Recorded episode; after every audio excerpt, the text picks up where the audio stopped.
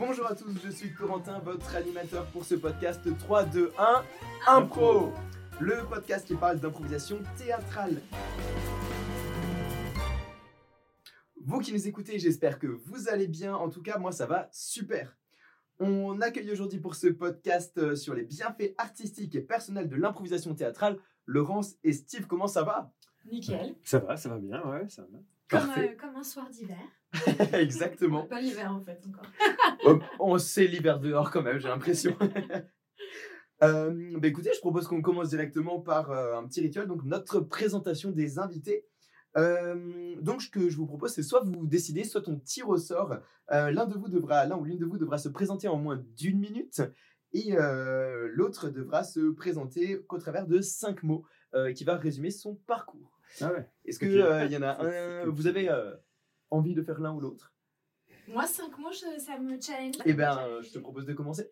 Ok, alors est-ce que tu veux des mots pour euh, moi en tant que personne ou moi dans l'impro Bah écoute un peu les deux. Un peu Si tu arrives à un peu résumer qui tu es, à expliquer à nos auditeurs et auditrices qui tu es. Alors, je dirais euh, positive, Ouais. euh, parce qu'en plus en impro, on dit qu'il faut souvent dire oui et être positif. Alors, ça ne veut pas dire qu'on doit être tout le temps dans des choses très heureuses, mais en tout cas, c'est un esprit positif.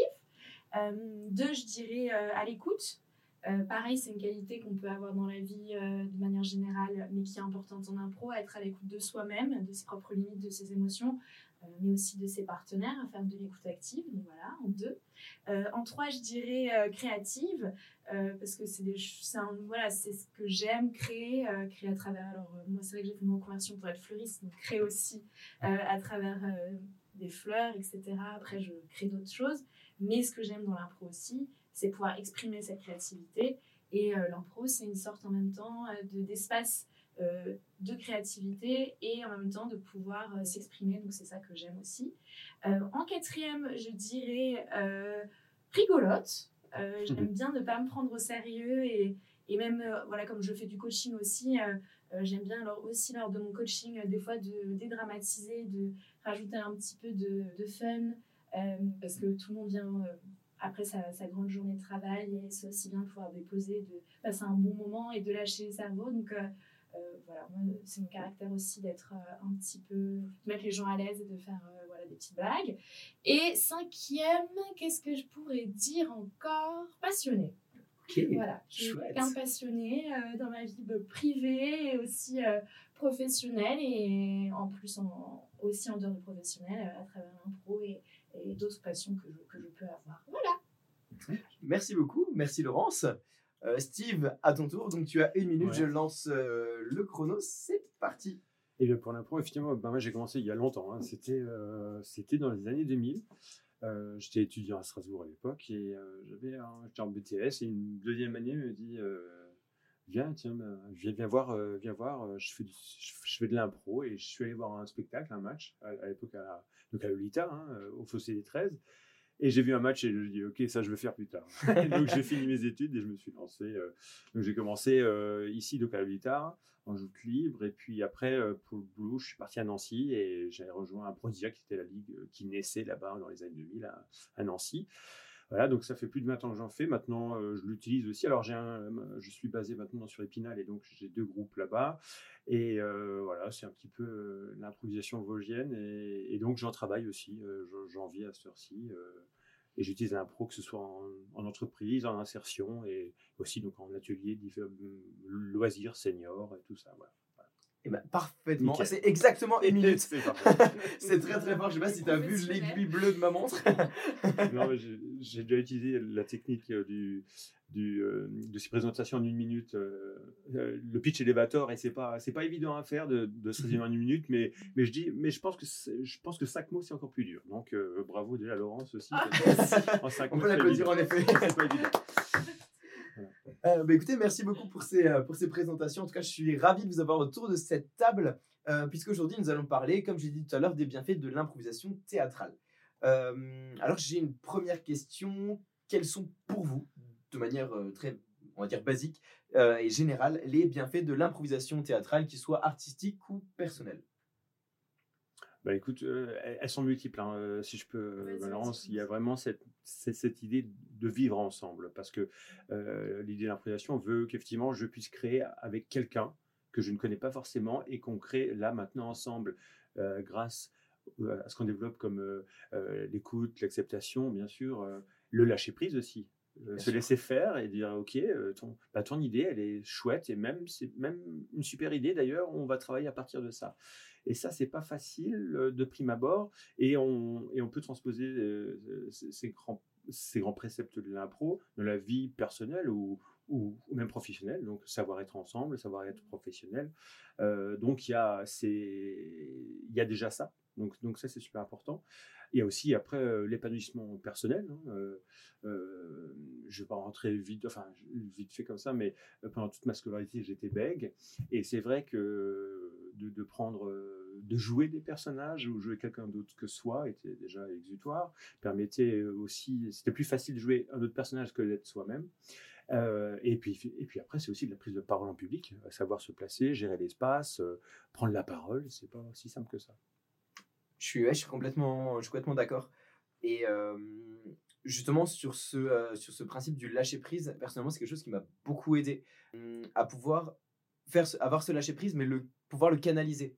Et trouver les bons moments et être à l'écoute des autres euh, bah, pour lâcher prise au moment euh, bah, qui sont dédiés à ça et pas euh, pro se montrer et au final avoir un, un regard des autres qui serait davantage pesant. Des fois, ce que je remarque, parce que comme je fais du coaching maintenant depuis trois ans, c'est sûr que euh, Mm. c'est une petite expérience, hein, mais ça me permet d'avoir un autre regard sur aussi l'impro, sur mon jeu, mais sur le jeu des autres. C'est que je trouve que c'est un des derniers remparts que les gens ont du mal, et moi la première, à casser, c'est le lâcher prise. C'est qu'on sent que la peur de, du contrôle et de et de pas justement contrôler et de se comment tu comme tu disais de faire confiance en l'autre de se dire je sais pas où je vais mais je suis euh, c'est ce qui reste euh, je trouve euh, le plus compliqué. Et c'est vrai que l'impro a des milliers de, de vertus qu'on peut cesser de citer. Alors moi c'est vrai que j'aurais même plus dit que moi ça, ça a fait je- ça a peut-être renforcé que ce que j'ai en moi c'est de la spontanéité je dirais. Euh, parfois je peux être un peu sans filtre. Je pense avec les gens à force d'avoir cassé des, des briques euh, quand, on a- quand on joue euh, des personnages complètement barrés Mm. on se retrouve dans des positions justement quand on est au service de l'impro à faire des, des, personnages qu'on n'aurait jamais fait. J'ai tendance à dire dans ma vie personnelle je pense que du coup j'ose plus des choses et je suis plus sans filtre. Mais encore une fois je, je pense que le dernier rempart euh, qui est difficile à casser pour tout le monde, c'est vraiment euh, le lâcher prise. Et c'est ce qu'on cherche à l'impro. Comme tu as dit, c'est bien de sentir que des fois, euh, on arrive à trouver ces moments de lâcher prise, on arrive à les trouver. Ça me fait penser à toi hier qui, qui jouait ton match et tu me disais, tu sais, moi je n'ai même plus peur de monter sur scène. Donc, tu vois, typiquement, euh, je pense que tu t'approches d'un lâcher prise euh, quand même, euh, pas à 100%, mais bien, bien présent. quoi. Donc c'est une force. C'est vrai. C'est vrai que tu parlais de peur, euh, mais je pense qu'en improvisation, finalement, on ne peut pas avoir trop peur parce qu'on ne sait pas ce qu'on va faire. Donc, je ne peux, pas- peux pas mal faire puisque je ne peux pas détruire euh, ce qui n'existe pas encore. Euh, alors qu'au théâtre traditionnel, je flippais parce qu'il fallait apprendre son texte que je n'apprenais pas. Enfin, c'était vraiment catastrophique. Et, du coup, l'impro, c'est tellement. euh, voilà, c'est moelleux parce que bah, on ne sait pas ce qu'on va faire. Donc, je crois que je stresse jamais en impro. Ah, c'est déjà arrivé parce qu'il y a eu des matchs en jeu quand on faisait le championnat de France amateur. euh, il y a eu un peu d'enjeu dans ces matchs-là ou mais parce que voilà. Mais sinon, euh, stress, euh, il peut pas. Enfin, je pense que c'est quelque chose qu'on peut qu'on peut évacuer. Mais- Je pense que ça dépend euh, aussi de, de l'expérience. C'est vrai qu'hier, par exemple, on avait un match et euh, dans une, c'était deux, mes deux équipes qui s'affrontaient, là Ah où je joue et celle qui, que je coach.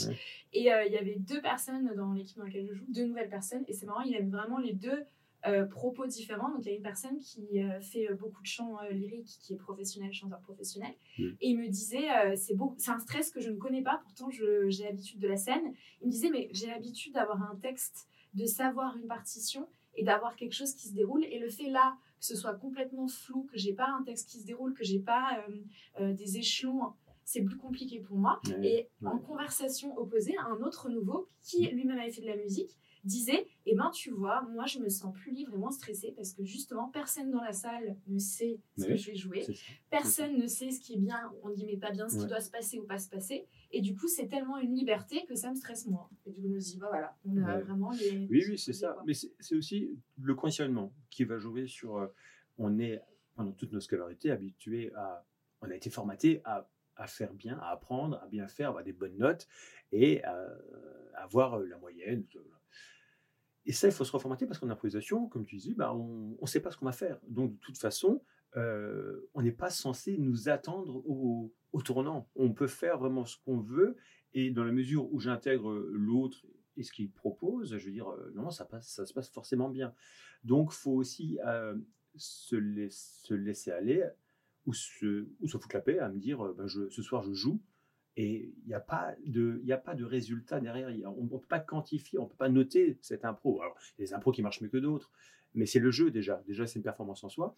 Et dire de toute façon, euh, quoi qu'il se passe, il n'y a, pas- il y a pas de vérité parce qu'on part de rien et qu'on ne sait pas où on va.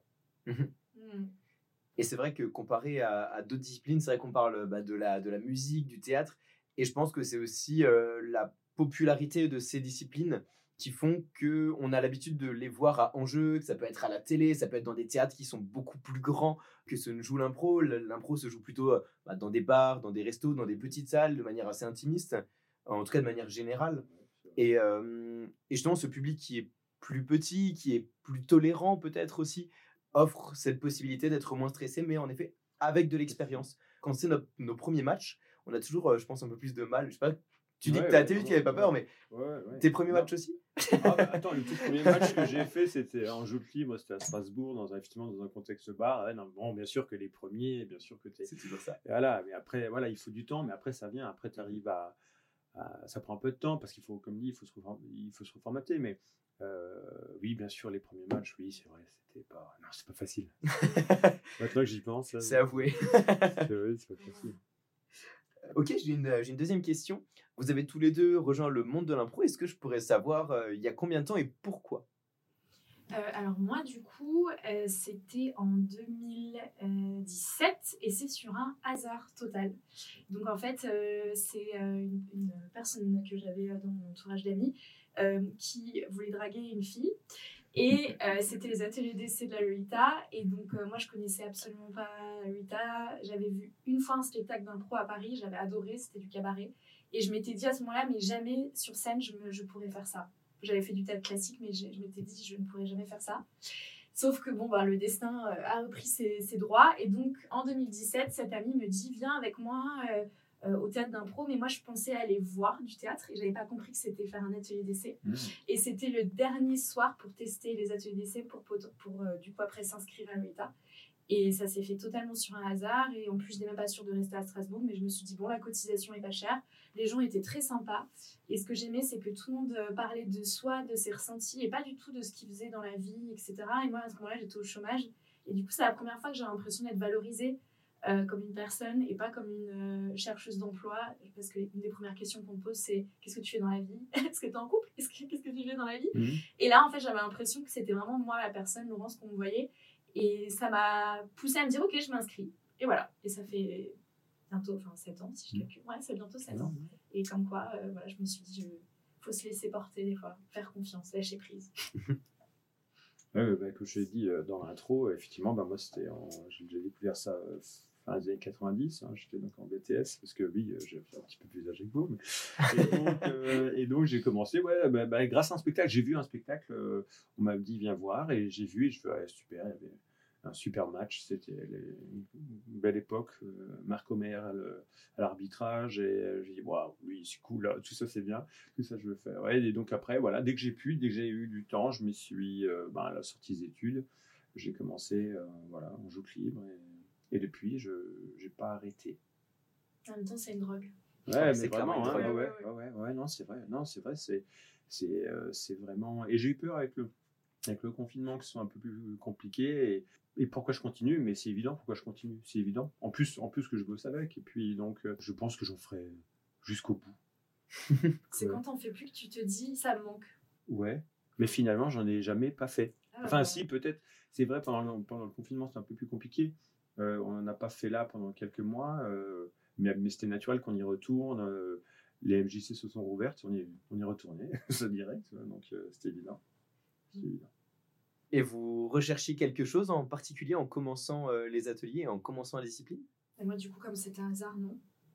Après avoir commencé, est-ce que tu t'es dit ça peut m'apporter l'une ou l'autre chose? Ben, Vraiment, je pense que dans cette euh, quête difficile de, chômage qui était longue, avec euh, les gens qui mettent des cases des étiquettes, le fait que je me vois reconnue comme une personne et pas comme, on va dire, une étiquette, je pense que c'est ça où je me suis sentie bien parce que je me sentais incluse, inclus, incluse, je me sentais dans l'inclusivité.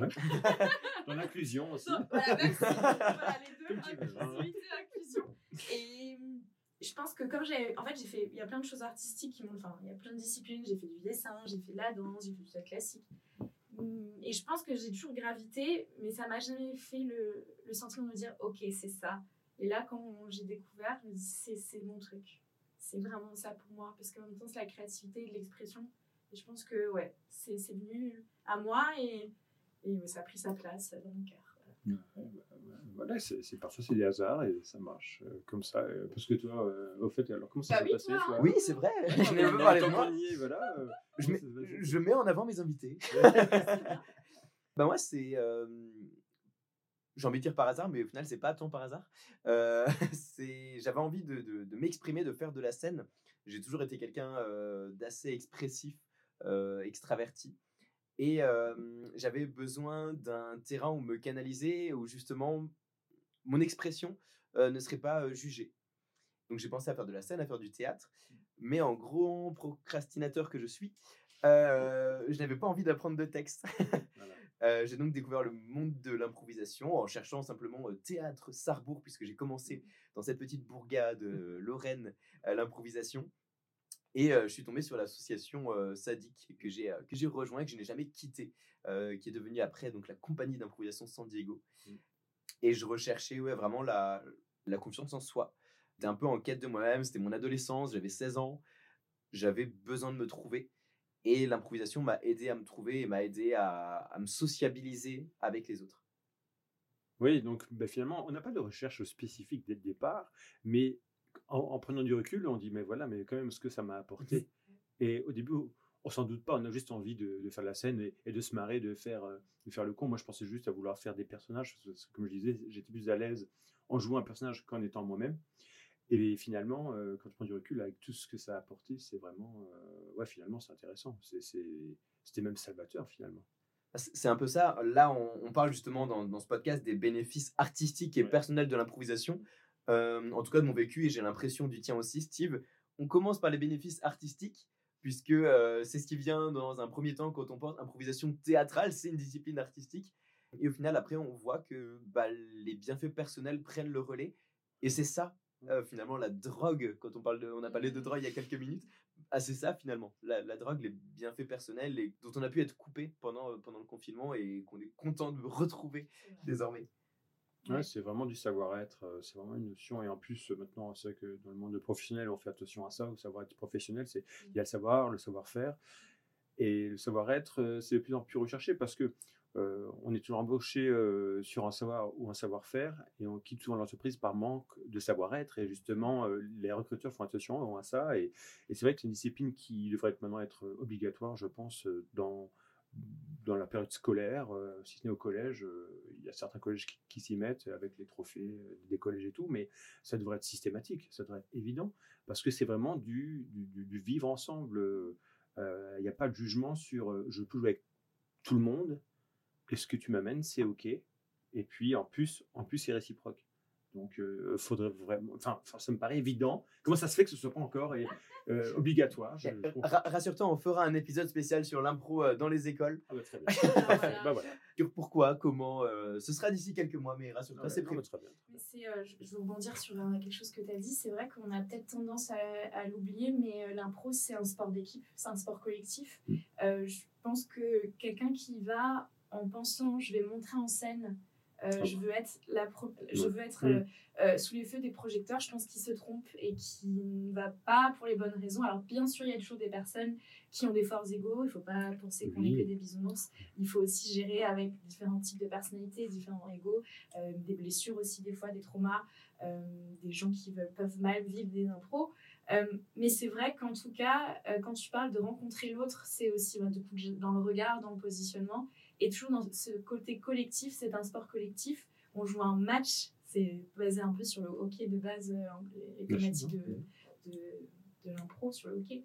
Et euh, c'est vrai que ce côté collectif et vivre ensemble, ben, si on l'a pas ou si on ne lâche pas un petit peu de son ego pour aller vers l'autre, c'est sûr que on prendra peut-être pas son pied euh, en impro, mais qu'effectivement, je suis Ouais. d'accord avec toi. Ça dépend de la forme de spectacle. Sinon, après, tu as des, t'as des, t'as des formats longs où tu as moins d'improvisateurs, où, où tu peux jouer à 2, 3, 4, et là, tu as plus de place. Ça dépend. euh, Et puis, en plus, ça peut évoluer. C'est vrai que le match est vraiment une belle école pour apprendre. euh, Et après, si tu te fais plaisir à faire des pièces montées, des pièces de théâtre improvisées, où on n'est que 4-5 à jouer, et on écrit une grande histoire d'une heure et demie, euh, c'est encore différent parce que là, tu vas investir un personnage, mais chaque chose en son temps. C'est vrai que euh, mais par définition, oui, tu peux pas.